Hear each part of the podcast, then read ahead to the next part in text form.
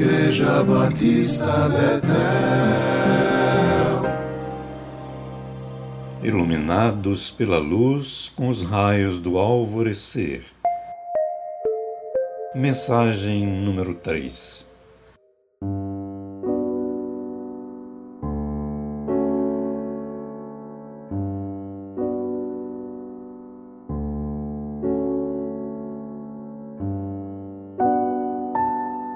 Eu, porém, olharei para o Senhor e esperarei no Deus da minha salvação. O meu Deus me ouvirá. Miqueias 7, 7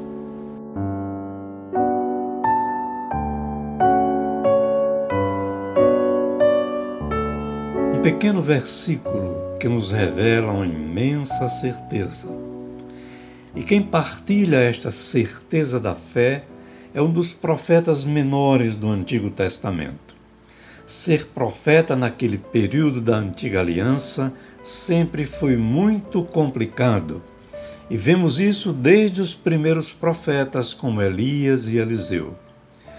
Comunicar boas notícias aos reis era ter uma boa aceitação da parte destes mas comunicar notícias que não eram boas, ainda por cima como consequência dos equívocos e pecados reais denunciados por eles, era ativar o mau humor e a ira dos monarcas contra si.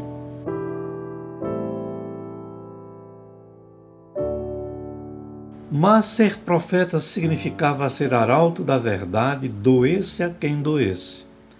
A história do povo de Israel e Judá registra um período de prosperidade para o povo como consequência de reinados de boa qualidade, mas também de crises com exílios por causa de reinados deficientes. A eficiência e eficácia dos profetas eram provadas exatamente nesses tempos críticos, onde eles analisavam a situação e comunicavam, fosse ao povo, fosse ao rei, o porquê de tudo aquilo. O contexto destas palavras de Miqueias é o de corrupção moral de Israel. Ele descreve isso com tintas muito reais nos versos anteriores, de 1 a 6. Uma experiência desastrosa que gerara o caos no qual o povo se encontrava desligado de Deus, o resultado não podia ser outro senão desalento, desencanto e desesperança. Eis a síntese da descrição de Miqueias. Pereceu na terra o piedoso, e não há entre os homens um só que seja reto. O juiz aceita suborno. O melhor deles é como o espinheiro o mais reto é pior do que uma sebe de espinhos. Aí está a confusão deles. Não creiam no amigo, nem confiem no companheiro. Porque o filho despreza o pai, a filha se levanta contra a mãe, a nora contra a sogra. Os inimigos do homem são os da sua própria casa. Esse era um momento caótico no qual se encontrava o povo de Israel. A falta de comunhão com Deus, de uma relação estável com Ele, produzia conflitos internos a partir do núcleo básico, a família. A desintegração da família implicava na desintegração do povo, e o motivo era um só: fazer-se surdo às orientações do Senhor. E é exatamente nesse ponto mais crítico que Miqueias, num profundo momento de reflexão, diz estas palavras do texto de hoje: Eu, porém, olharei para o Senhor.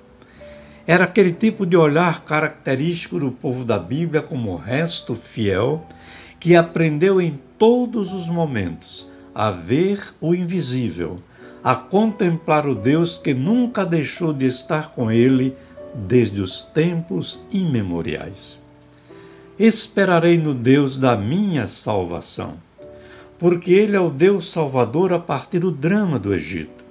A certeza dessa esperança vem também da visão retrospectiva do Deus que agiu através de Moisés, tornando o impossível aos olhos humanos impossível, por ser Deus exatamente aquele que está acima de todos os deuses. O meu Deus me ouvirá. Às vezes temos carências imediatas e oramos para que Deus as resolva mas parece que a resposta é o silêncio e a inação divina. Isso nos atordoa e prova a nossa fé. A grande lição que aprendemos em circunstâncias como esta, quem nos dá é outro profeta, Abacuque. Ainda que a figueira não floresça, não haja fruto na videira, o produto da oliveira não apareça, e não haja gado no curral, ainda assim eu me alegrarei no Senhor e exultarei no Deus da minha salvação. Não é fácil, mas é possível.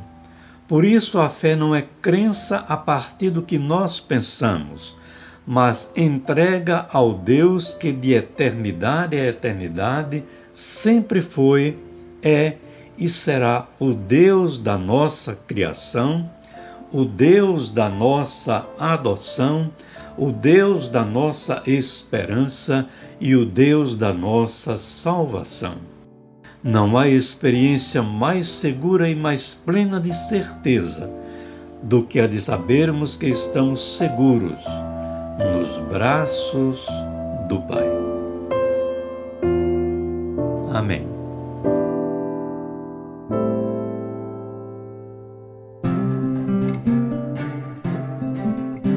Igreja Batista Betel.